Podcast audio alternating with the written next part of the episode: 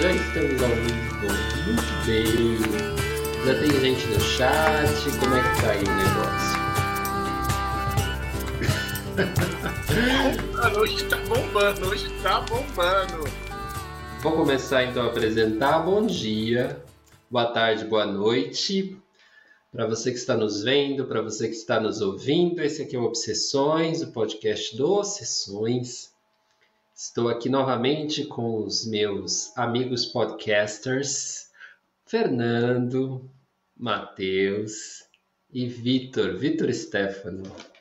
Vitor Stefano é o, o, o, crítico de cinema já mais falado, mais amado do Brasil. e hoje a gente vai falar de um filme que surgiu aí num papo anterior, que foi no nosso episódio 62, Um Lindo Dia na Vizinhança, que eu recomendo que você vá lá e também ouça, curta, faz todo aquele rolê, protocolo, segue a gente. E nesse filme Um Lindo Dia na Vizinhança, a gente fez um top pais. Ou era pais e filhos? Confere, produção, pais e filhos? Pais e filhos. E aí, o nosso caríssimo Vitor recomendou para vocês o filme Capitão Fantástico, que é um filme de 2016, estrelado pelo Viggo Mortensen, eu adoro o nome dele, e dirigido pelo Matt Ross, um filme dos Estados Unidos que traz aí uma família, um pai, uma mãe, uma avó, um avô, o que será que ele traz? Eu sei que o Fernando, que é pai, também. Ah, aliás, Feliz Dia dos Pais. Claro, isso é muito importante. Também é um dos motivos por que a gente está falando deste filme nesta data. Já então, é Feliz Dia dos Pais, para você que é pai. O Dia dos Pais não é hoje exatamente, porque hoje a gente está gravando, Fernando. Ah. Só que a gente está gravando, a gente está ao vivo também, só que a gente também vai estar mais para frente já não é mais ao vivo, vai ser gravado, editado, quando a gente lança o podcast, que é no final de semana do Dia dos Pais. Você vai entender mais para frente. Fernando, que é pai, vai ler a sinopse do filme de hoje. Muito bem-vindas, muito bem-vindos. Este é Obsessões. Vamos lá. Sinopse Obsessões. Capitão Fantástico. Um pai criando seus filhos fora do sistema, começa a questionar suas próprias convicções quando uma grande perda os obriga a voltar a viver, a viver em sociedade. Mano, essa é uma sinopse do Twitter, né? Tipo, uma das melhores sinopses que eu já vi. Curta, breve, do jeito que o Leandro gosta, sem muita firula. É seu, Lê. Só isso? Só. O cara tem crise quando volta a viver em sociedade. E, e, o que você tem a dizer sobre isso? Sobre essa sinopse, sobre essa sua experiência? Você que também pode ser, eu acho que tem, tem potencial para ser um Capitão Fantástico. Eu gosto, eu gostei do filme, eu achei um bom filme. Achei um filme com vários ensinamentos. Eu vou querer desenvolver aquilo no Ian, testar aquilo no Ian, saca? Não de levar ele pro mato e ficar lá, mas, assim, tem algumas coisas ali muito válidas, assim, umas críticas à sociedade de consumo que eu acho que são fantásticas, assim, cara. Pera, pera, pera, pera, pera, que você já tá indo muito, é, muito é. pra frente do negócio. É. Pô, vamos preparar o terreno, vai escalando a montanha aos poucos, né? Mata o alce devagar. Não traz a galinha pronta já em cima da mesa, que aí ninguém entende nada. Vou passar então pro Vitor e Vitor, começa a explicar um pouquinho para o pessoal saber do que a gente está falando, né? Também. É sobre cinema, geralmente. Boa noite, bom dia, boa tarde para quem estiver ouvindo. Muito obrigado, é muito bom estar aqui. Que bom que a gente está falando desse filme. É um filme que eu vi lá na época do lançamento, quando concorreu ao Oscar. O Vigo concorreu ao Oscar de melhor ator. E a gente falou do Vigo semana passada, em Crimes do Futuro, né? Então também a gente está numa maratona do Vigo. É... Ele está ótimo no filme, mas além disso, é um filme sobre paternidade escarrada, né? Nossa! É... Os dilemas da paternidade. Gente que é pai, eu, Fê, e quem mais for, é, quem, quem tem pai também, vai conseguir talvez entender um pouco da complexidade que é e da responsabilidade que é ser pai. Então aquele cara, né, Ben, que é o personagem do Viggo Mortensen, ele parece mais um, um capitão de exército ali no começo do filme, porque você vê as crianças caçando, é, colhendo, tendo horários super rígidos para tudo, é, para meditar, para lutar, para leitura, para tocar música. Então, assim, e claro, eles estão vivendo no meio do mato, né? É uma família que mora no meio do mato. Então, assim, é bem complexo porque é muito fora da nossa realidade, né? O filme. É, a gente vive dentro de uma sociedade cheia de prédios, cheio de tecnologia, carros, e ver essa sociedade totalmente outsider, assim, mas é utópico, né? É, é, bonito porque é utópico, né? Acho que falar, a gente vai falar bastante sobre utopia, com certeza, sobre Chomsky, quem sabe, mais para frente. Mas eu, eu sou muito fã do filme e foi ótimo rever, porque muita coisa já tinha sido esquecida, assim. É um filme com muita informação, tem muito, muito conteúdo no filme. Tanto que tem livros para cacete que são citados. É, essas crianças têm muitas obrigações ali de horário, de, de, né, de coisas a serem feitas durante o dia que daí conflita muito com a gente vive hoje, né? As crianças estão muito nas telas, elas estão não cuidam do corpo, mas também não tem tempo para desligar. Então, putz, eu adorei, assim, eu adoro como ideia, ia viver 20 horas ali na, no máximo, já ia morrer, ou ia voltar para casa, mas eu acho maravilhoso, assim, como ideal eu acho maravilhoso. Muito bom, Vitor. Eu vou lançar a pergunta para o Matheus, mas Matheus, você não precisa responder de cara, você pode circular aí a pergunta. O nome do filme é muito bom, Capitão Fantástico. Você tem alguma sugestão, alguma explicação, alguma explanação sobre esse nome do filme? Capitão Fantástico. Pergunta legal para um filme belíssimo, né? Um filme gostoso de assistir. É um grande entretenimento e também evoca algumas questões aí, né? É, e acho que uma das coisas que mais chama atenção, de fato, é o, é, é o nome do filme. Eu não sei se o eu não verifiquei se o nome original do filme é esse. Alguém consegue? É esse também?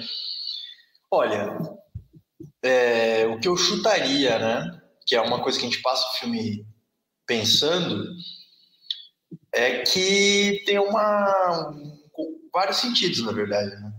O Vitor, por exemplo, trouxe agora esse sentido mais, vamos dizer, da do treino, né, do treinamento, um certo militarismo, não seria exatamente militarismo, né, mas uma rigidez ali, uma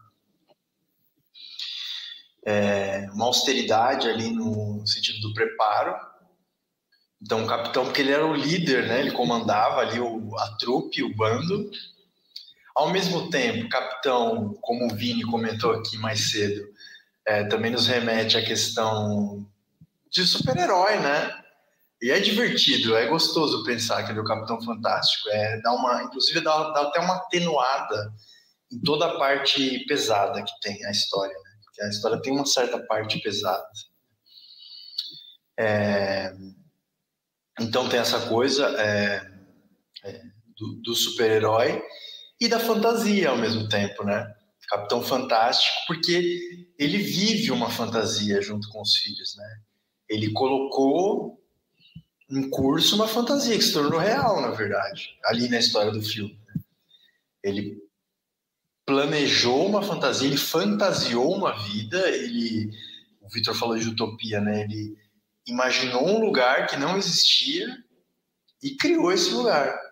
É uma grande coragem fazer isso. Né? A gente precisa admitir que esse personagem, sendo ele fictício ou real, alguém que consegue colocar isso, é, fazer valer isso, fazer funcionar um, uma um tipo de sociedade diferente da nossa, como a gente funciona, né? Tentar criar os filhos de uma forma diferente.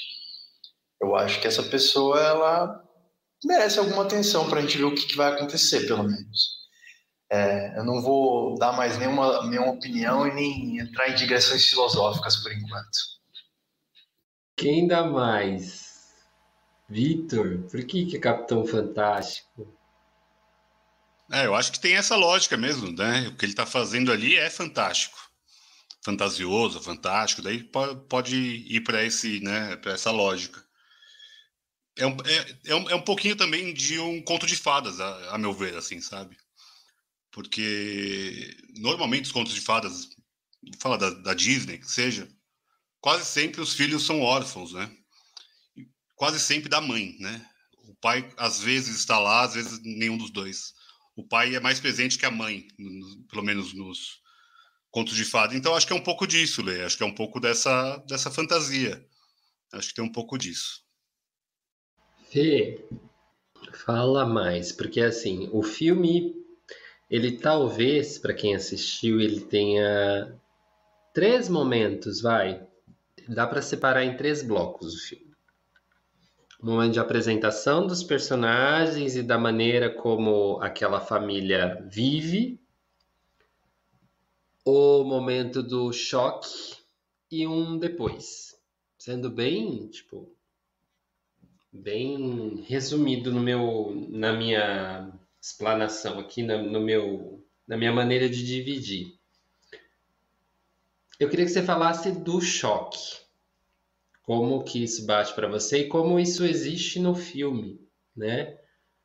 Porque o, o choque é a, vou falar, gente, spoiler alert, é a morte da mãe, né? Que é a Leslie, que também em algum momento da vida ela quis ter filhos e filhas e criar as crianças nesse sistema, antissistema, e ela entra em depressão, precisa ser afastada da família ou ela é forçadamente afastada da família, isso não dá para entender, ou eu não peguei, se é uma escolha da família do marido ou se é uma escolha dos pais da Leslie, que são uma família super abastada nos Estados Unidos, né? E ela, ela tem depressão, se afasta dos filhos por três meses e alguma coisa. Tem uma cena bem, bem, é, uma pergunta, né? Ah, quanto tempo a mamãe está afastada? E a, uma das filhas consegue falar três meses, tantos dias e tantas horas, né? que indica uma, uma saudade, um amor muito forte pela mãe. E essa mãe se mata. É aí que o filme começa a andar. Queria que você falasse um pouquinho dessa desse ponto de virada e como você vê os personagens ali encarando isso. Fernando. Pergunta pesada, achei difícil, boa provocação. Uh, eu acho que concordo com você, é um turning point importante no filme. É ali que o, o filme começa a andar de fato. Cara, eu gosto muito dessa jogada, dessa virada, de que o pai sempre puxa as crianças para frente, tá ligado? Tipo assim, é, eles não podem ir no, no, no, funeral da mãe. A mãe vai ser enterrada ao invés de ser cremada, como ela queria, porque ela era budista. É, e cremada aí, e as cinzas jogadas numa privada. Uma privada. É muito bom. Várias metáforas fodas esse filme tem. É, e aí eles vão para a cidade, tá ligado? E aí começam as contradições, assim. Eu gosto. Eu, o, pai pega você de primeira, né? Porque é muito bom, o a personagem dele é muito bom, mesmo que tipo parece ríspido e tal, depois você vai curtindo ele. E um cara que me chamou a atenção do ponto de vista da atuação do é o avô, mano. Do papel que cumpre, saca? Porque o avô, a primeira vez que eu vi o avô, eu falei, mano, que velho escroto, tá ligado?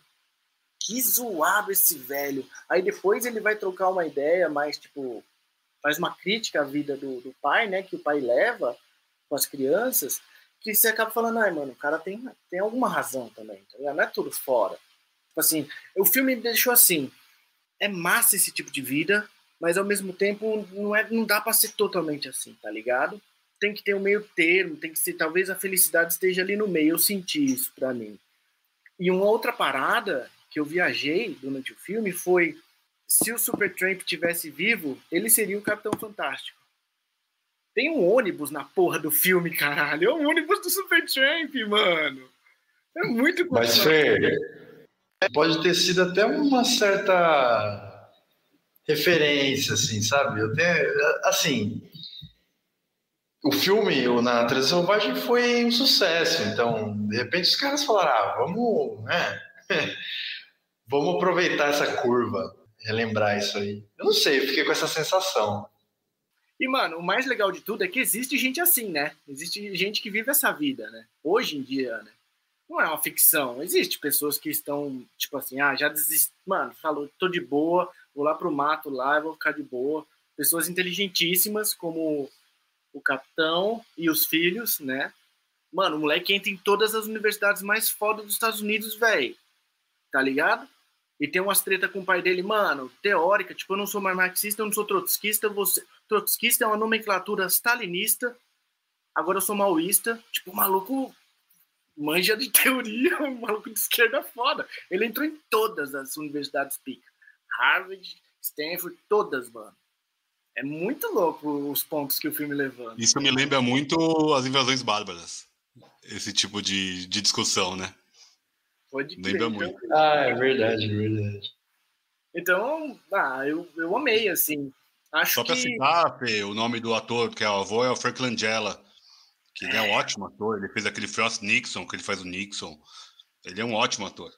Eu já ouvi antes, tá ligado? Eu olhei a cara de semana e falei, mano, eu já vi esse cara em algum filme. Eu vou precisar rever pra ver qual que é exatamente. No set de Chicago ele tava. No set de Chicago ele tava.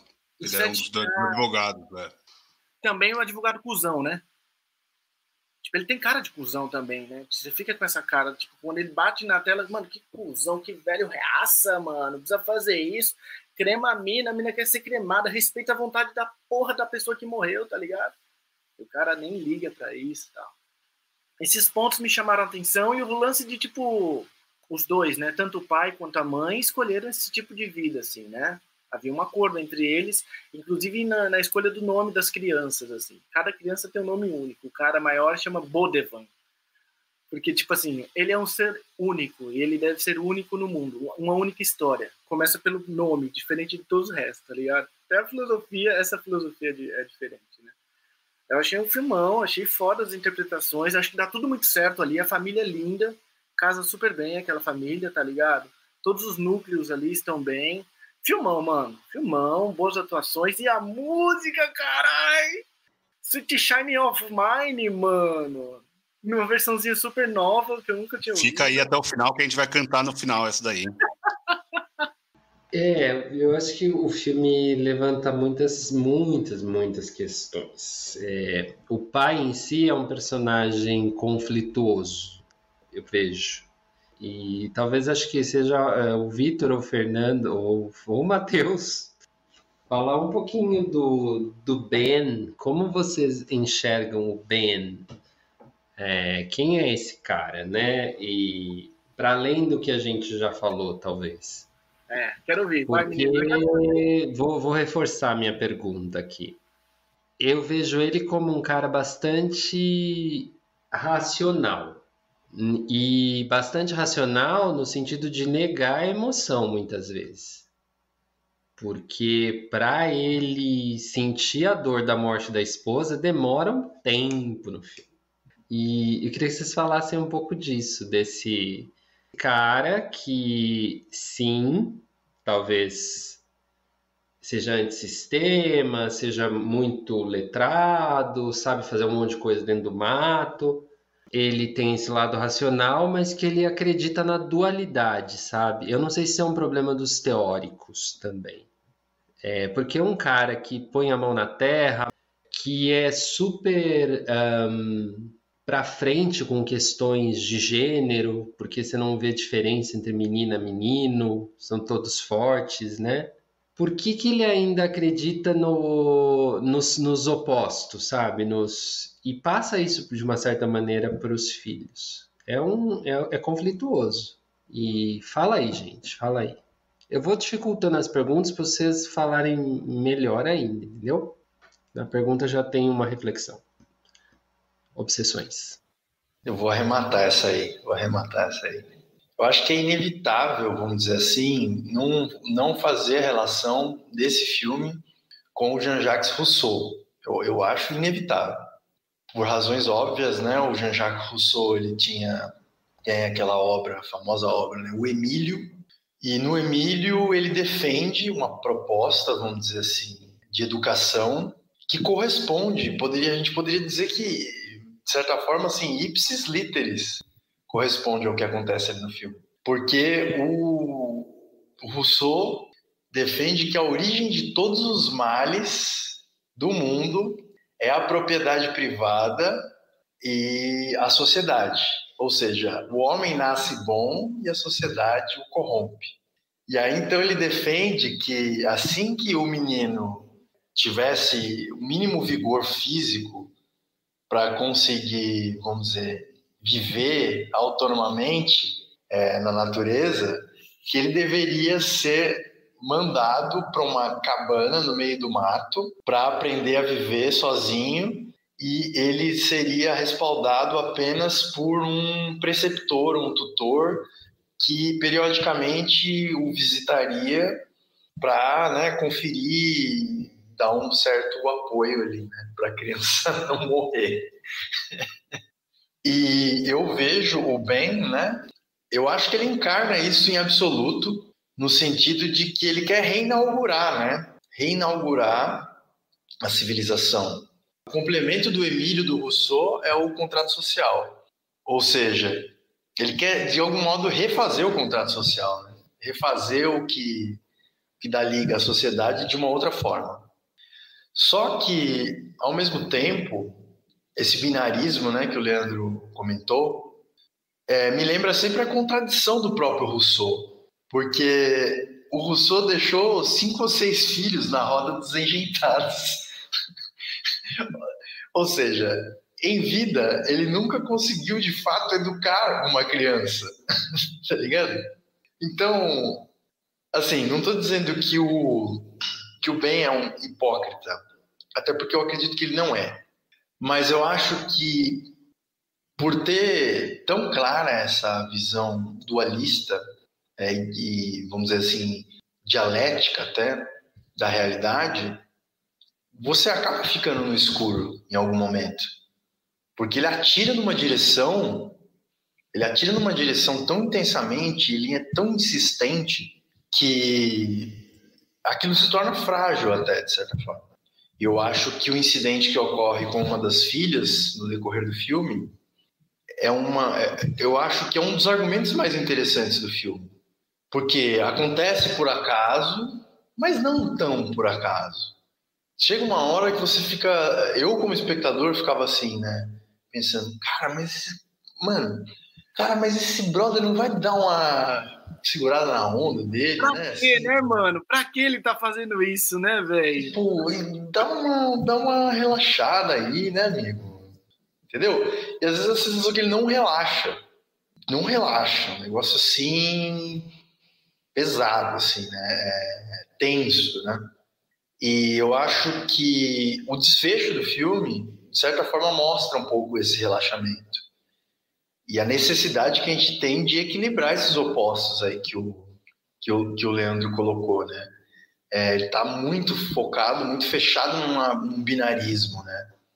A uhum. sociedade e a não sociedade. A mesma coisa que fez o Supertramp, né? Eu quero recusar e me opor completamente a isso. Só que a gente já discutiu isso em outro episódio, né? Que é o episódio. Como é que é o nome do, do filme lá, dos meninos do apartamento? Alguém lembra? Wolfpack. Wolfpack. Wolfpack. Nós já discutimos isso. A gente não consegue recusar. A gente não, nós não conseguimos, em absoluto, viver fora da sociedade, tá ligado? A gente não consegue fazer isso, assim. Sempre que a gente vai para uma tentativa de uma sociedade alternativa ou alguma coisa, a gente leva o que a gente já tem dessa sociedade. E é por isso que se tenta sempre colocar um marco zero na coisa. Né? Então, as próximas gerações, teoricamente, vão, né? Um dia vão nascer, vai nascer uma geração de uma sociedade que se, se criou do zero.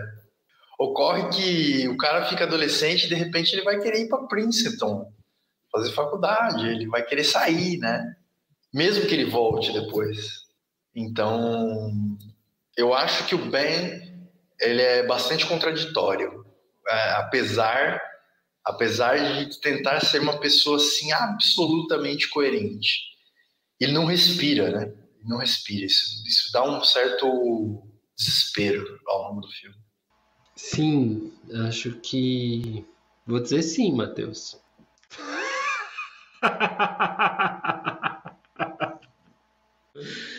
Ah, não, não consigo dizer outra coisa, mas é, é muito é muito louco porque assim tudo que eles colocam ali, tirando eu acho que a yoga e a meditação no filme, são filosofias que estão nos livros e são, acho que, absolutamente ocidentais. Então, essa coisa da oposição o tempo todo, ela me incomoda em qualquer pessoa que pense dessa maneira é, isso em vez daquilo. E aí ela ignora tudo que está no centro disso, sabe? Tá além disso. É um pensamento que eu acho que não, não é prático. É, ele é só absolutamente teórico, porque você vai sempre ter que perceber a situação e viver, experimentar, agir diante daquela situação. E eu acho que viver, talvez, é, como você fala assim, relaxar ou respirar, talvez não, não, não cobre posições tão duras, né? Ainda mais quando você projeta nos seus filhos a sua revolução. Porque ter um filho é uma revolução particular. E ter vários filhos, então, você pensa, estou povoando o mundo com gente legal. Que legal que eu sou, como eu sou bacana. Bacana, mas é prepotente também porque você parte da sua experiência de vida, da sua experiência do que você leu. Vou transmitir isso para eles e isso vai fazer deles seres fortes e maravilhosos. Pronto, minha revolução está pronta dentro do mundo e está aí para gerações futuras. Cara, de uma certa maneira, isso é tão babaca querer controlar a, a vida, né? O, o, fluxo da natureza, né? E aí que o que é, tem depois essa segunda virada do filme, porque vem um choque acho que até o momento da morte da mãe, todos os filhos ali, aparentemente para eles, com tudo com toda aquele aquela proteção que o pai criou, né, com todo aquele aquele aparato, eles achavam que eles tinham uma vida perfeita. É, é fantástico filme.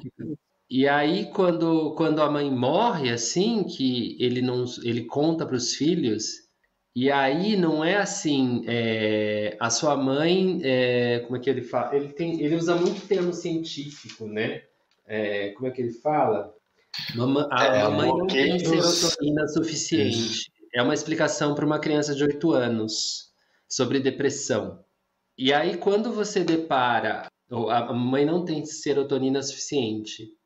Ela é minha mãe e ela se suicidou quando você se depara diante do fato na sua carne, tipo, você não quer uma explicação do livro, assim, que é também um pouco prepotente arrogante, sabe? Eu não sei se para explicar realmente a depressão para uma criança, você tem, não tem que recorrer a símbolos, a outras coisas que não um dado biológico, sabe? É, como você explica um estupro para a criança daquela forma, é violento.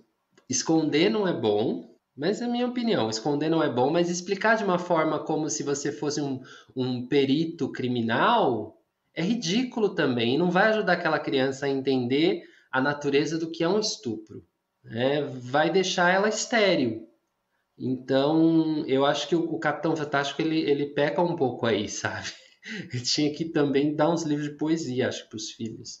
Embora ele desse a música, tudo bem. Os meninos, os meninos, os meninos tinham música, tinham yoga, meditação, livros e artes marciais.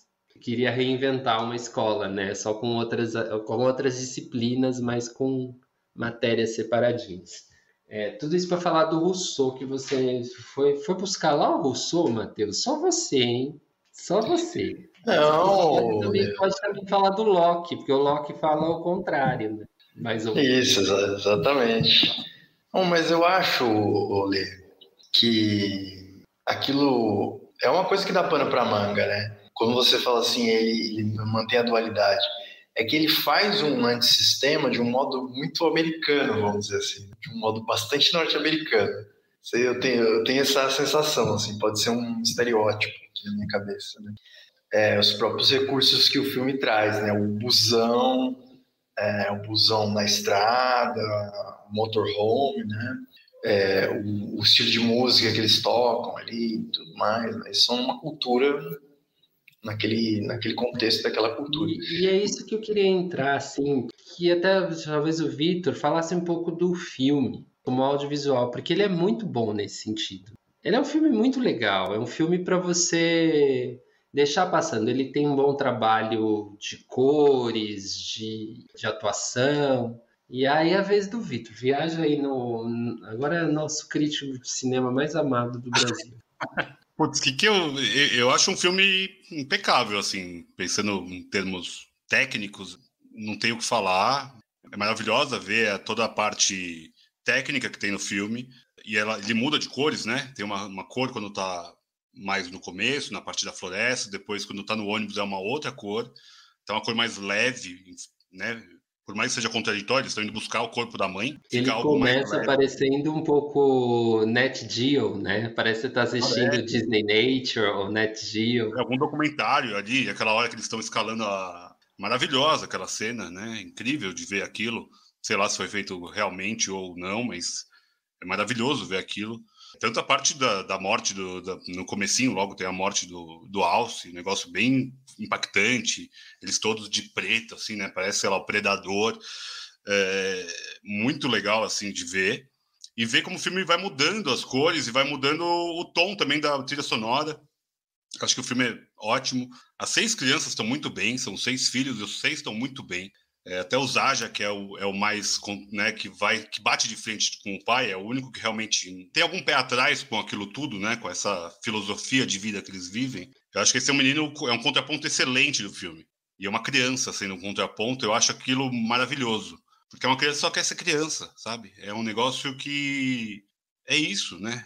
Quando eu falei lá no começo sobre parecer um quartel, parecer algo bem de exército, me, me dá essa impressão mesmo, é uma claustrofobia. São obrigações, obrigações que a gente aqui na cidade, né, vou falar a gente na cidade, também tem, tem horário para entrar na escola, horário para almoçar, horário. Também tem tudo isso, né? A gente também tem, só que é uma, me parece mais orgânico porque a gente está vivendo aqui. Então, a lógica do bem, ele quer meio que transportar essa nova sociedade, mas usando o mesmo método, porque não há liberdade alguma naquilo. Quando o Matheus fala de não relaxar, ser pai é não relaxar o tempo todo, isso é fato. Independente se é lá ou aqui. É, então, acho que é, é, é, é algo orgânico para qualquer pai. Pai presente tal, não esses pai filho da puta que vai embora. É, pai que se importa em ser pai. Mas eu, eu acho que tem muito disso. Ser pai não é. Não, não tem como relaxar. Eu tô sem ver meus filhos há dois dias, eu toda hora eu tô atento. Tá acontecendo alguma coisa, tá tudo bem, perguntando se tá tudo bem, se não tá é orgânico, é natural, é instintivo até. O que o instintivo dele é a sobrevivência, é ficar forte, saber meditar, ler tantas páginas por dia. Eu também tô nessa, tô preocupado, quero saber se tá bem, não tá, se tá se divertindo, se não tá se divertindo, se tá comendo bem, se não tá comendo bem. É a mesma coisa. E eles estão lendo a, o capítulo de hoje, né, para fazer o, a chamada oral com o pai na segunda-feira. Pois é, aquilo é maluco, né? Mas é, o, o filme ele tem um tom até sarcástico em vários momentos que é incrível, porque é um tema tão pesado, é um filme com um tema tão duro, porque foi o que você falou, tem o suicídio da mãe. E daí eles vão lá tentar recuperar um corpo de uma mãe, de um avô, né, avô das crianças, que não vai deixar. Foda-se, eu não vou deixar. É minha filha, eu vou fazer do jeito que eu quiser. Então, mostra também o conflito de famílias que todo mundo que é casado em algum momento teve ou vai ter, com a família da, do cônjuge, né? Sempre vai ter, não tem jeito.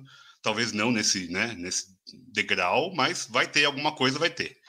Então, isso é, é, é mostra, é, é uma sociedade normal ele tentou criar uma utopia. E ele viveu essa utopia, é lindo de tentar viver essa utopia.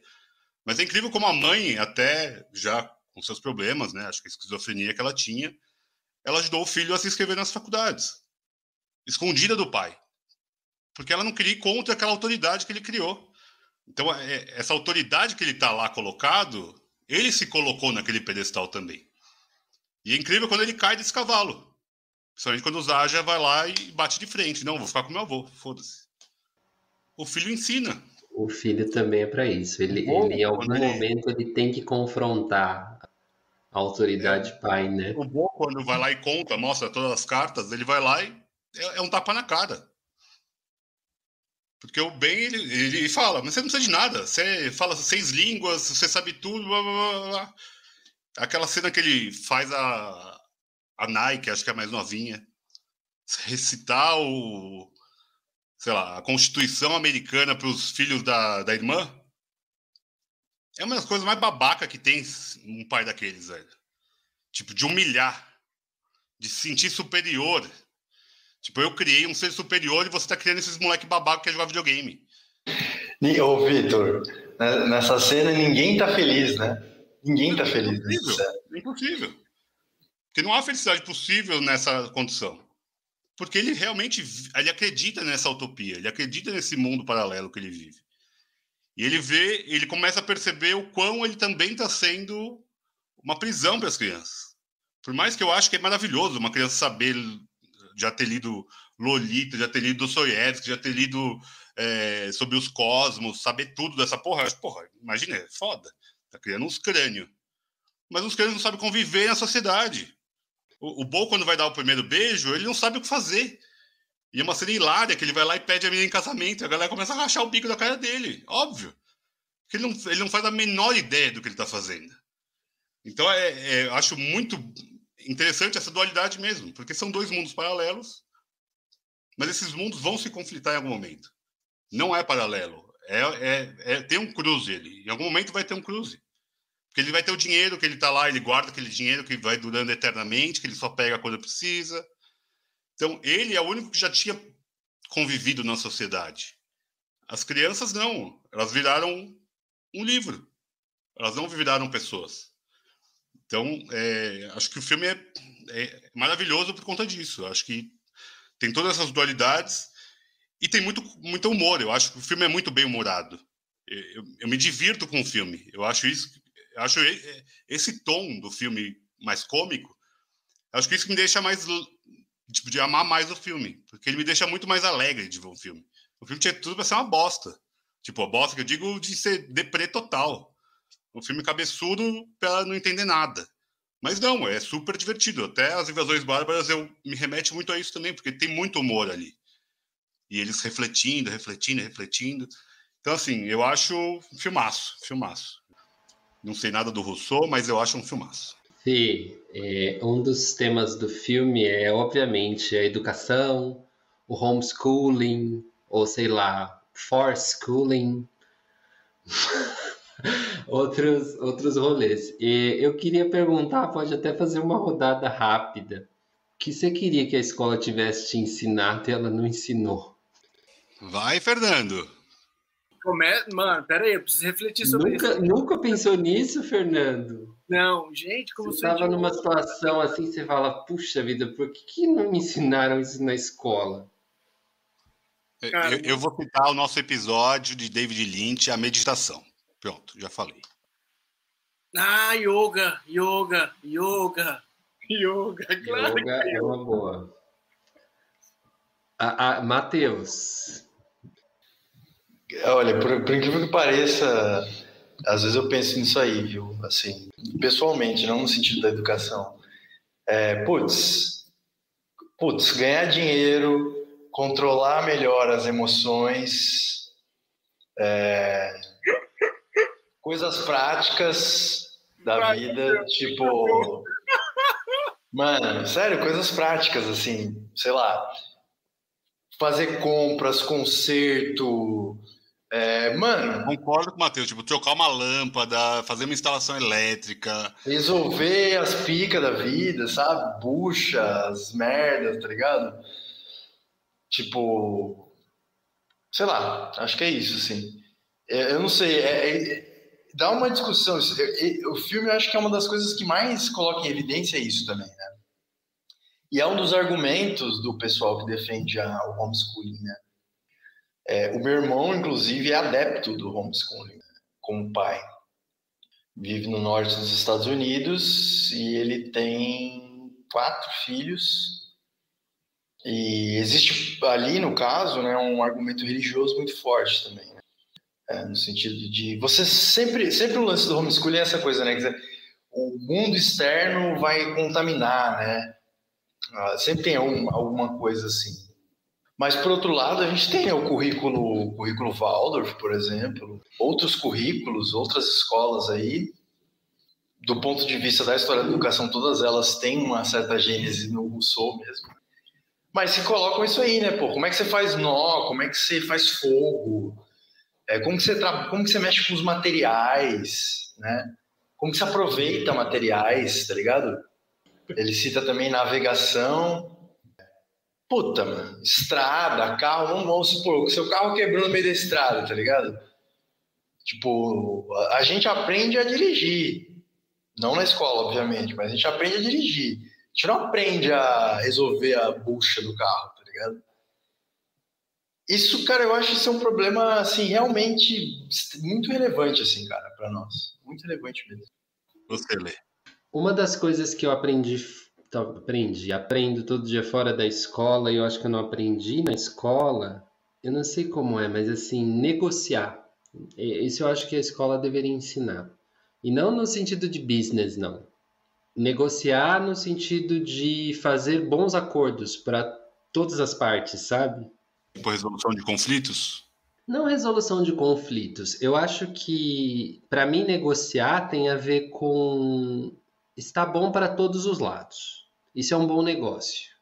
É, quando a gente aprende, se a gente entrar hoje numa escola de, mesmo ser depois de uma, uma formação básica, ensino médio, você entrar numa escola de negociação, talvez isso não esteja tão claro, né?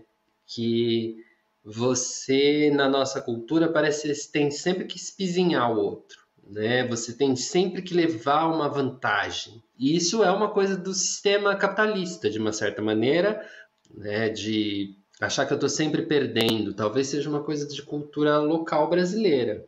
Então, acho que negociar seria uma coisa boa de aprender na escola. É, reconhecer plantas, eu acho que seria uma coisa boa. Eu acho que seria muito bom é, educação alimentar de fato, aprender a comer na escola, que a gente passa a vida inteira se aprender a comer, e isso no Capitão Fantástico é uma coisa que é forte, porque quando entram no McDonald's, ele tira os filhos de lá. A gente pensa, às vezes, vai, ter, vai ser até uma brecha, assim, né? Que, o que é Coca-Cola? É, garrafa, é, é água envenenada engarrafada, uma coisa assim que eles falam, né? E acho que outra coisa que eu gostaria de aprender na escola, aí coisas mais mais mais sutis. Sei lá, aprender a ser menos bruto, talvez, mas como é que ensina isso, né? A, a escola, como esse ambiente de violência, de competição, etc, etc, etc, ela não consegue ensinar isso, né? A escola é um lugar terrível no sentido violento da coisa, né? Ela, ela, eu acho que ela também, ela quase que se dá pela violência muitas vezes. E, e não estou falando de, de agressões tão, tão assim é, estampadas, né? Mas essa relação de força o tempo todo e talvez eu volte na questão da negociação que eu não quero não quero usar a palavra empatia porque eu, eu tenho me me, me batido com essa palavra, assim, de uma forma um pouco. Como o Matheus não gosta de desafio, eu não tenho gostado muito da palavra empatia. Mas eu me resolvo com ela, mas ainda é uma boa palavra. Mas também não é isso, sabe? Não é isso. E outra coisa que a escola poderia ensinar seria autoconhecimento em, sabe? Antes de olhar para os outros, olhar para si também. Antes de olhar para o livro, olhar para si. E acho que isso poderia ser feito em todas as matérias. Agora eu estou deslanchando aqui, eu nem ia responder essa pergunta. Todas as matérias poderiam fazer isso. Porque a partir de você, você pode ensinar, eu acho que qualquer disciplina que está no currículo hoje. Você pode ensinar biologia, você pode ensinar arte, você pode ensinar matemática, observando a sua unha, sabe? Então, eu acho que a gente tem material, muito material humano para trabalhar na escola, esse material é todo desperdiçado. Assim. Então, acho que é isso. Matheus, o que, que você acha, Matheus? Você vota comigo? Tem mais alguma coisa? Não, voto, voto. Eu acho que o pessoal que se tem falado, né, é o lance de competências socioemocionais, né, que chamam com esse nome, que, enfim, que até, até meio esquisito, né, mas enfim. Só, só uma citaçãozinha, que fizeram uma pesquisa lá nos Estados, no, no Reino Unido sobre a introdução de aulas de meditação no currículo, e tentaram correlacionar a introdução das aulas de meditação no currículo com uma eventual é, efeito na ansiedade dos jovens. E a conclusão é de que não adiantou nada. e foi uma pesquisa assim, robusta, tá ligado? Tipo, todo o sistema, muitos, muita gente participando e tal. É, eu não fui a fundo e tal, em, em ver e tudo mais. É, e a tendência que eles, que eles, o que eles opinam no caso ali é que ela pode ajudar em alguns casos, mas não não em todos, entendeu? Ela, ela não funciona necessariamente como algo generalizável como bom. Obviamente que a gente teria que fazer mil, mil, mil e uma investigações para chegar até esse ponto. Mas eu acho que depende muito da realidade, assim, sabe? E de como a coisa é proposta. Se competências socioemocionais for uma coisa que faz parte da minha realidade, ou se meditação conseguir dizer algo para minha vida, talvez, né, para aquele, aquele momento ali, que é o momento de estar na escola, acho que pode, pode ser legal, sabe? O difícil é que, mano, você chega, bom, Leandro também foi professor em situações aí, é, em escolas não necessariamente das melhores, vamos dizer assim, né, das mais tranquilas, vamos, vamos colocar nesses termos que eu acho que é melhor. E às vezes em algumas situações que eu entrava para dar algumas aulas, porque é, eu dava muito aula na educação profissional, então tinham temas, sei lá, né, empreendedorismo, tá ligado? Tipo, aí você entra para aula de empreendedorismo numa situação em que as pessoas às vezes estão até na miséria, tá ligado? É, então algumas coisas não casam. E eu acho que, por exemplo, chega uma hora no filme também que aquilo que o pai está propondo não casa mais com, com a experiência que eles estão vendo na vida, sabe? O, o irmão mais velho, ele fica. Aliás, eu, enfim, né, não entendi muito bem aquele desfecho, né? Do irmão mais velho, achei um pouco estranho, mas ok. Mas ele fica um tempão para tentar conseguir falar para o pai aquela questão né, das universidades e tudo mais. Porque o que, o que a vida está apresentando para ele é que ele quer ir para a universidade. Só que o, o pai recusa aquilo, né? E é louco, porque na verdade ele cultua, por exemplo, Chomsky, que é um cara, assim, quase um sinônimo da universidade, assim, tá ligado? Eu acho que é um filme formidável para discutir família e educação. Eu acho que é isso mesmo que vem. E, e tem muita, muita coisa. E eu queria fazer um, um, uma coisa que eu acho que já está virando tradicional aqui no podcast, como a sinopse, talvez como top, que é que vocês falem de cenas, partes do filme, algum diálogo, alguma coisa que bateu aí para vocês e que vocês querem trazer à baila. Ou é digno de nota? Expressões mateusianas, né? Digno de nota. É, é o quadro. Então o quadro pode ser isso, né, Matheus? É, dig... Digno de é, nota. Digno de nota. Não é, não é desafio, viu, Lê? Desafio é uma puta palavra boa, cara. A palavra que me incomoda é desafiador. Ah, desafiador. Eu, eu me pergunto di diariamente por que, que as pessoas, por que, que as coisas deixaram de ser difíceis e passaram a ser desafiadoras? Cara? Pergunto todos os dias. Diariamente. Ai, muito bom. Tem coisas que. O que, que você, você que está aí no chat, coloca aí. O que, que você se pergunta todos os dias? O Matheus se pergunta isso aí. Porque as coisas deixaram de ser difíceis e passaram a ser desafiadoras. Aí o Matheus lá com o balãozinho, que sabe aquele balãozinho de, de gibi dos pontos, tem as balão da imaginação.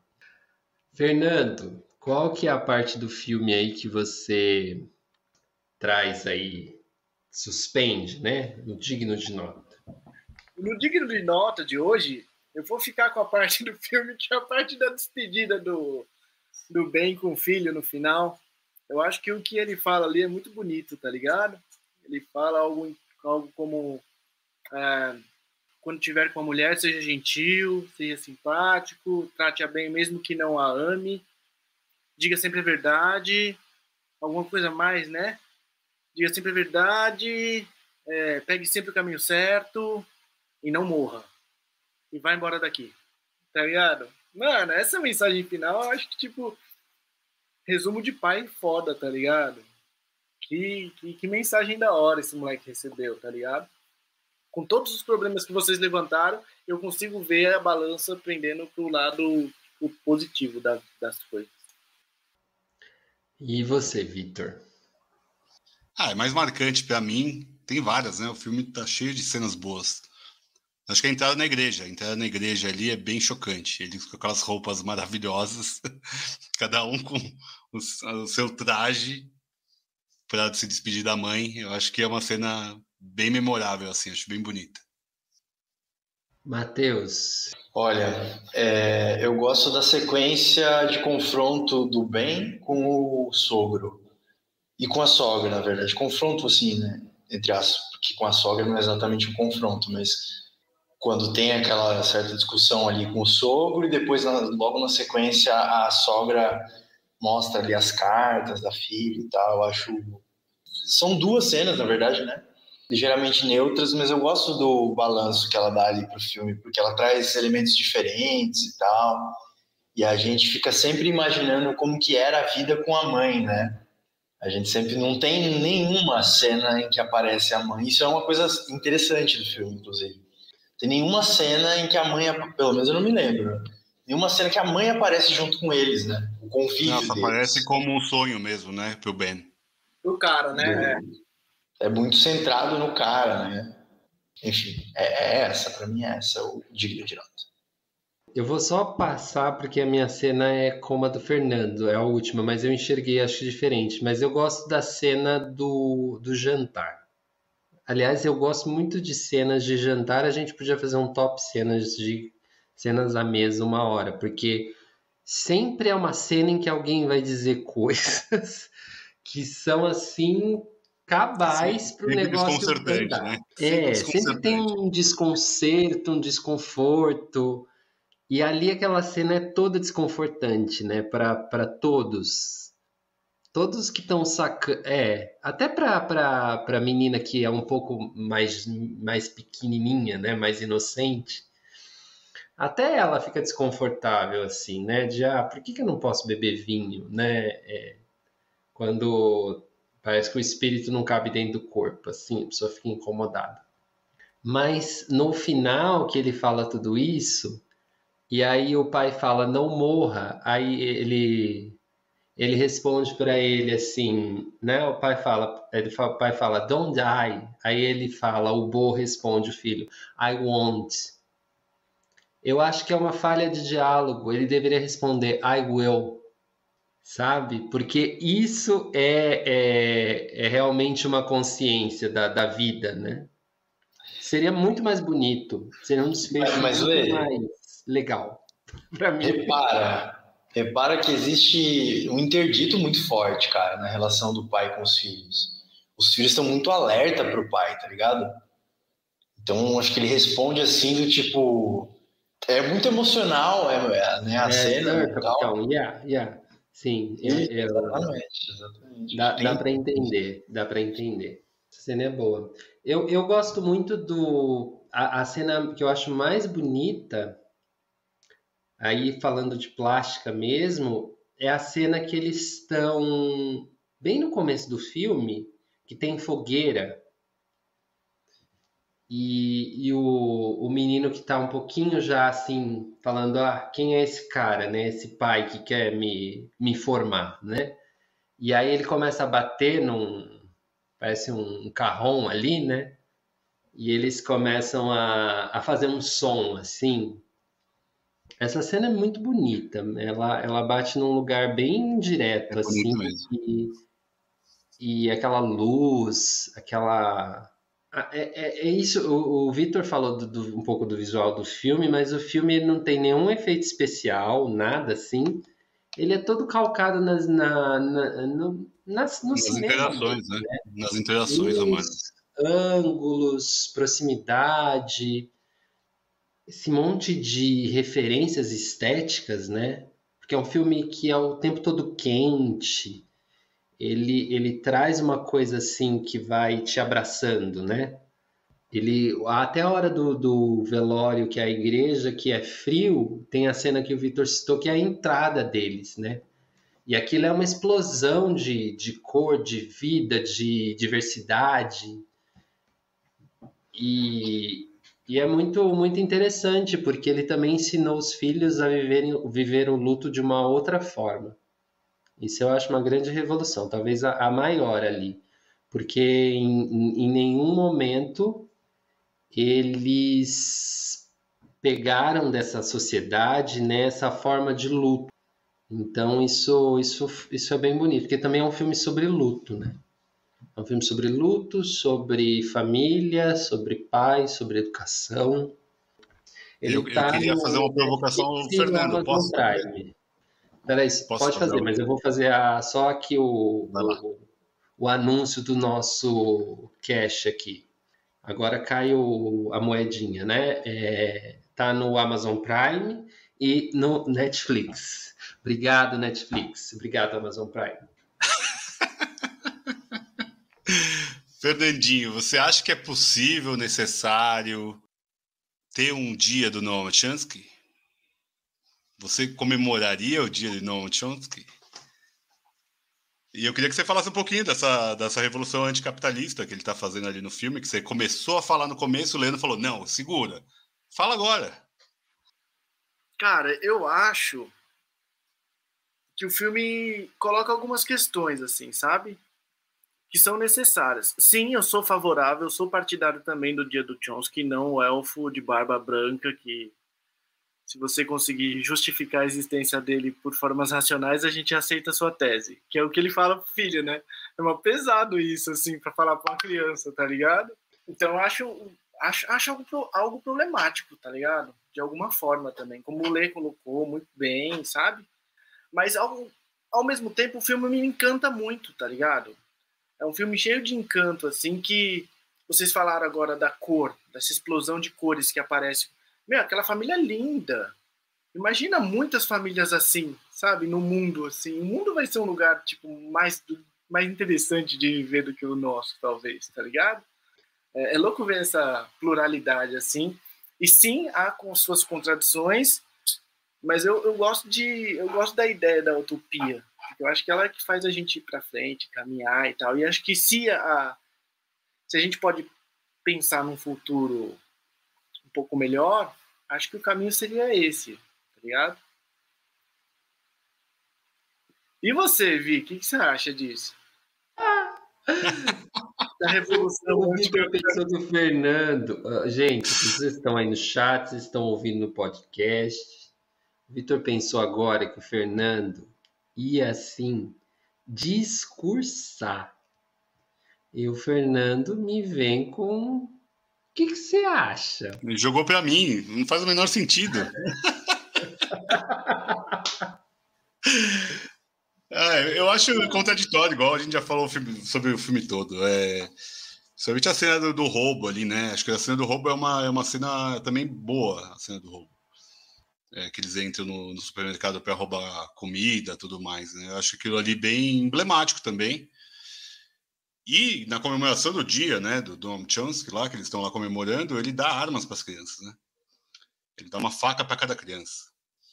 Então, é, é, é, é, dual o tempo todo, a porra toda, sabe? É, por mais que eles precisem da faca tal, para matar os animais que eles caçam e tudo mais, é, me parece um pouco do que o Matheus até falou. É, é uma, uma, vida utópica americanoide, né? De alguma forma tem ali um, um quê americanoide, não tem jeito. Talvez o libertário, o libertário mesmo, ia ser todo mundo vegano lá. Beijo, Chomsky. o Chomsky é, é, eu acho foda, acho um cara absurdo, acho ele baita, acho que o maior pensador vivo, talvez. É, acho ele brilhante e, é interessante colocar ele lá no, no filme, né? E o avô até pergunta, quem é esse cara? É, porque certamente o avô é um, um redneck do capeta lá, nem, não quer nem saber quem é esse filho da puta.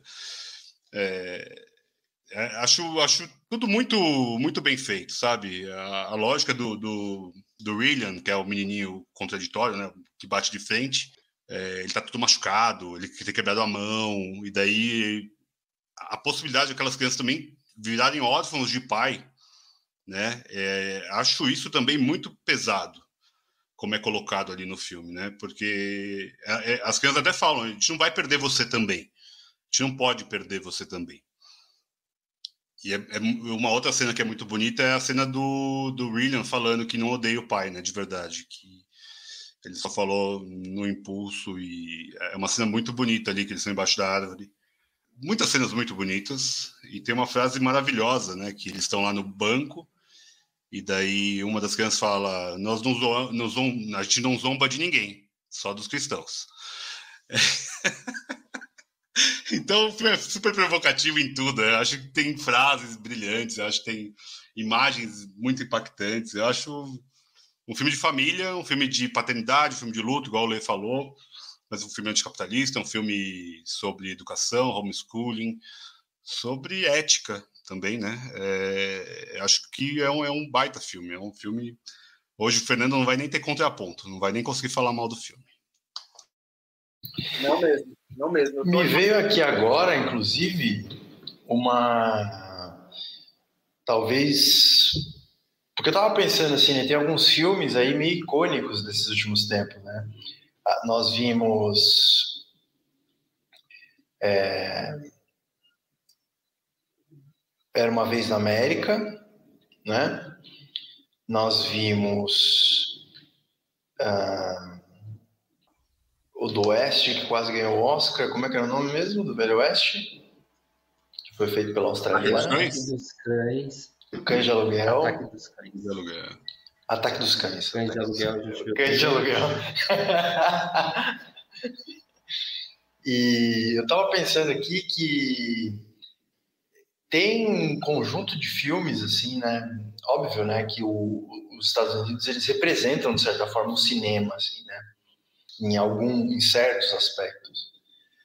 Mas eu, eu tenho a sensação de que alguns filmes dos últimos anos eles têm aprofundado algumas questões também da cultura americana, né? A gente pensa o Sete de Chicago, o é, Nomadland. Nomadland. Alguns filmes que têm trazido é, é, e que têm feito muito sucesso trazendo as contradições dos Estados Unidos, né? Eu acho que esse poderia ser um bom tema para um episódio nosso, em algum momento, né? As contradições dos Estados Unidos ou né, as contradições do Brasil também. É, acho que acho que seria legal.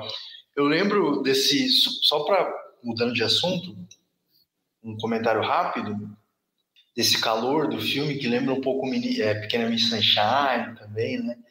É, o filme é muito amarelo, é muito gostoso, assim, né? as músicas. E Miss Sunshine também tem a lógica do luto, né? Porque eles estão com é o avô morto no carro, né? É, então, um negócio insano aquilo. É, eu não acho assim exatamente que o filme ele é muito inovador. Ele não é um filme assim que, você, que eu assisto e falo, nossa, pô, cara, né, uma coisa assim genial. Mas é um filme muito gostoso de ver mesmo. E, e, e, uma última coisa nessa parte do, de ser gostoso de ver o filme são os sorrisos das crianças, né? É, cada criança tem um sorriso bonito, assim. Né? As meninas, elas ficam rindo, assim, às vezes elas ficam alegres de repente, tal. O menino mais velho também, ele fica alegre de repente, ele dá um sorrisão, assim. Eles têm uma certa ingenuidade que, que eu acho que, como atores, foi muito bem construída. Assim. Todos eles. Eles demonstram uma ingenuidade, uma pureza e um amor, vamos dizer assim, à vida, em muitos momentos, que eu acho que foi muito bem feita, assim, muito bem captada e trabalhada ali como, é, como, como atores. É, tem a lógica do núcleo familiar, né? Eu acho que eles são realmente, como eles não conhecem fora, né? Eles têm uma sensação de realmente de núcleo ali, né? Acho aquilo muito bonito quando você falou agora, Matheus. Faz muito sentido. Acho que podemos ir pro fim. Chegamos? Até que chegamos, nós que aqui estamos por vós esperamos. Mateus Moisés, jamais esquecerei. É... Temos que comentar isso aqui, aqui, hein, Matheus? Vamos comentar esse filme aqui. Isso é, é piada interna, mas. É, podemos comentar. Nós que, que estamos por vós esperamos, né? Filme brasileiro, tem trilha sonora maravilhosa. A trilha sonora eu ouço até hoje desse filme, Matheus. É, e para Vai ficando chamar... até o fim que a gente vai cantar no final, hein? No final a gente vai cantar. Oh my God. E então estamos agora encaminhando antes da, da, da canção da, da banda Obsessões. A gente vai então para o nosso top, que esse sim a gente sabe que vai acontecer. A música é uma coisa que o Vitor inventou nesse episódio, mas tudo bem. É, a gente já tinha feito um top pais e filhos no episódio Um Lindo Dia na Vizinhança. Procura aí na nossa playlist que vai estar tá aí. E a gente já tinha citado alguns filmes de pais, paternidade, pais e filhos. Então esse top vai ser também pais, já que é Dia dos Pais, reforço, feliz Dia dos Pais. E cada um separou um, é isso? Tá bom? Um para cada um. Separaram três, separaram. O Vitor separou cinco. Não, três, dois, um. Ok. Então eu vou começar com o. Fernando tá um cara de perdido, coitado. Fernando! Fernando, és tu, Brasil. Vai lá. Caralho, mano, eu tava procurando o meu agora, velho. Nem lembrava mais desse top 10. Mano, olha só. Um filme de pai que eu acho foda. Eu vou ser breve, vou ser rápido, vou ser decisivo hoje, tá? A Procura da Felicidade. Não preciso falar mais nada. Will Smith, filho do Will Smith. Como é que é o nome daquele moleque, mano? Will Jr., Will, Will Smith tão foda. Mó, uma história bonita, de pai. É nóis. Você, o Leandro, né? Ah, não, o Leandro é por último. O Leandro é por último. Sempre esqueço. Vamos seguir a ordem? Tá. Então, já que eu sou por último, vai, vai então, Matheus. Já, já abriu o microfone. Tá. É, trezinhos aí, que é uma tríade que eu gosto bastante. Filmes é um tema que eu gosto muito. E é um tema que me toca bastante por vários motivos. Um, e aí cito é, uma série e dois filmes. Primeiro a série, que para mim é emocionante, This Is Us, e aquele personagem do pai mesmo, né, dos trigêmeos, personagem fabuloso, assim, muito bem, com uma atuação incrível e com uma capacidade de comover também incrível. É, segundo, um filme que eu amo, que é As Invasões Bárbaras, não poderia faltar, né? porque Remy foi um pai safadão. e, por último, um filme que acho que eu vi, inclusive, no contexto de sessões, eu acho que nos idos, assim, lá de 2008, O Filho da Noiva, que simboliza muito para mim, assim, esse desafio, assim, de você ser pai, lidar com tudo e nananã. É um filme, inclusive, que eu queria muito rever. E é isso. O filho da noiva nós não tínhamos falado no outro top, correto? Não, a gente falou em algum top, mas não foi nesse daí, não. Porque esse filme já apareceu em tops.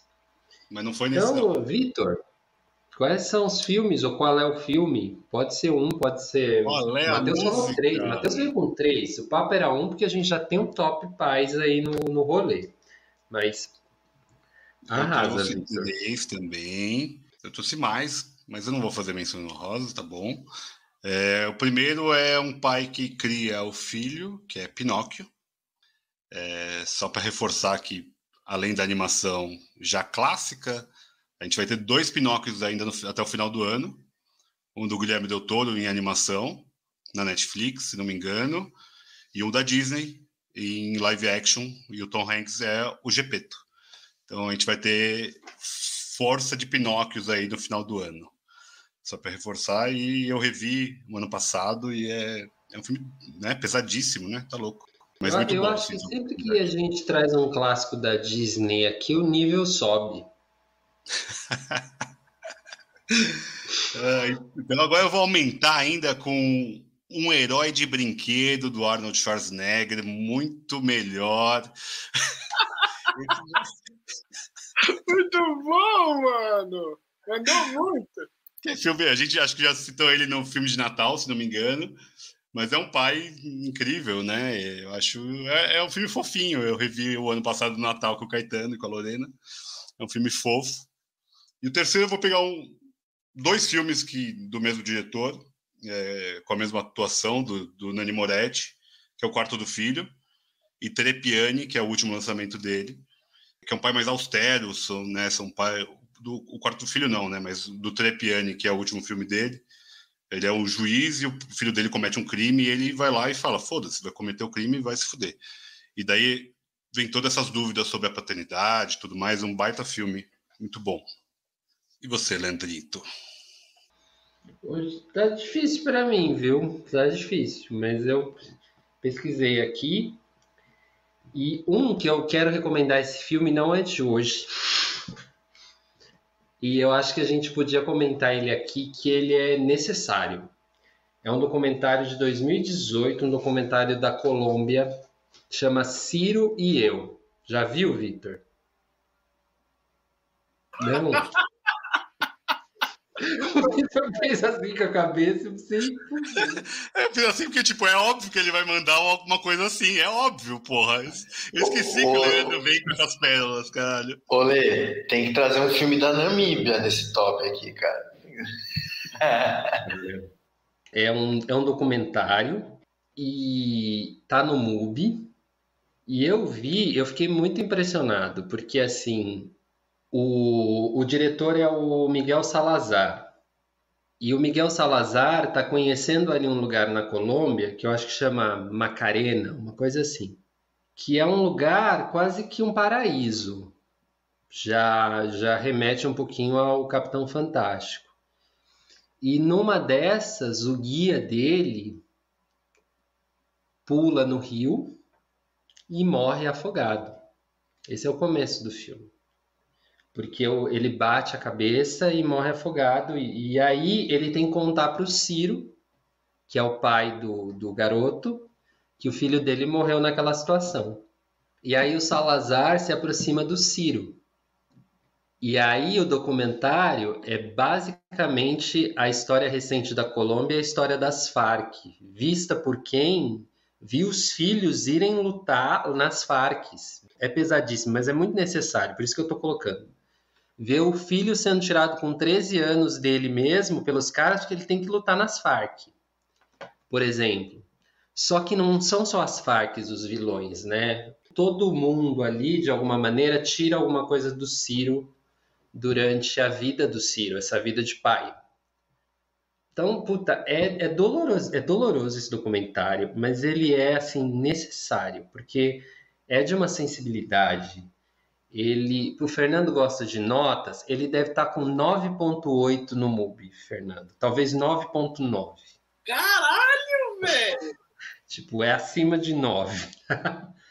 é muito bonito porque ele também, assim, a lição talvez é que não dá para cavucar em história, uma história tão dolorosa sem a esperança, que aí você realmente não aguenta. Merece ser visto. E para deixar o clima um pouquinho mais agradável, acho que Os Excêntricos Tenenbaum é um filme que merece indicação. Os Excêntricos Tenenbaum está no Star Plus. E tem também uma questão de, de luto do pai e tal. E o terceiro é Hit das Tardes da minha infância, da infância de muita gente. Três solteirões e um bebê. É, Tom Selleck na veia. é isso, gente. Essas três indicações. Mais três, né? Já tem outro top pais aí. Menções honrosas. Querem falar mais? Não querem falar mais? Pessoal do chat. O que, que o pessoal do chat falou hoje, Vitor? Ah, a galera foi participando aqui junto, foi super legal. Obrigado a quem esteve aí até agora. E aproveitem os pais, né? No Dia dos Pais, dê um abraço, abraça seus filhos, e é isso aí. Deixa eu só fazer uma última menção. Vai lá. Poderoso Chefão. De novo, Fernando, porra. Não queria deixar, não posso deixar. Isso aqui marca a gente, é o símbolo que nos une, gente. A gente criou, a gente começou a existir, a nossa amizade data do Poderoso Chefão, cara. Episódio 100 a gente vai comentar o Poderoso Chefão. Nem, nem tinha combinado agora que eu joguei. Já, já tá pronto. é isso. Muito bem. Com essa indicação, eu acho que você não vai encontrar o Poderoso Chefão em nenhuma lista que você procurar na internet. Pode procurar. Não vai, não vai achar. então, uma indicação aqui exclusiva do Obsessões. E é isso, gente. Obrigado, Vitor. Obrigado, Matheus. Obrigado, Fernando. Obrigado a todas as pessoas do chat. Obrigado aos pais. Vitor é pai, Fernando pai, Mateus não é pai, mas tem pai, eu tenho pai. E, e, é isso, né? Capitão Fantástico, um filme sobre luto, sobre paternidade, sobre posições políticas, sobre educação. Um filme que tinha tudo para ser cabeção, mas que dá para ver assim numa sessão da tarde, eu acho que de boa. Então aí tá acho que está o grande balão do filme, porque ele é, é diferente e merece comentário. Daniel está falando do Star Wars. Já que falou do Poderoso Jefão, né, Matheus? Então vamos falar Star Wars de novo. Mas o Darth Vader me veio à, à mente algumas vezes, assim, mas eu optei por não, não externar. Eu tinha falado no outro episódio, esse é o Top Paternidade 2, mas pode falar Star Wars de novo. E... Nossa, gente, aquela revelação, né, no, no Retorno de Jedi, de que o, o, o Vader é o Anakin, gente, isso aí, isso aí precisa ser lembrado sempre, cara. Então a gente termina com essa frase, Matheus? Termina com essa frase, graças a Deus.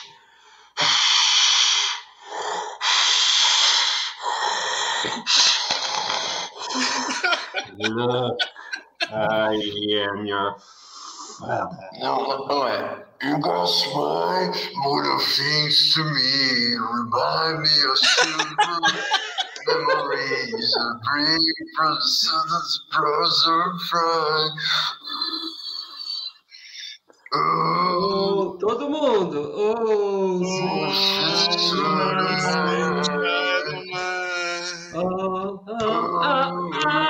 sweet child.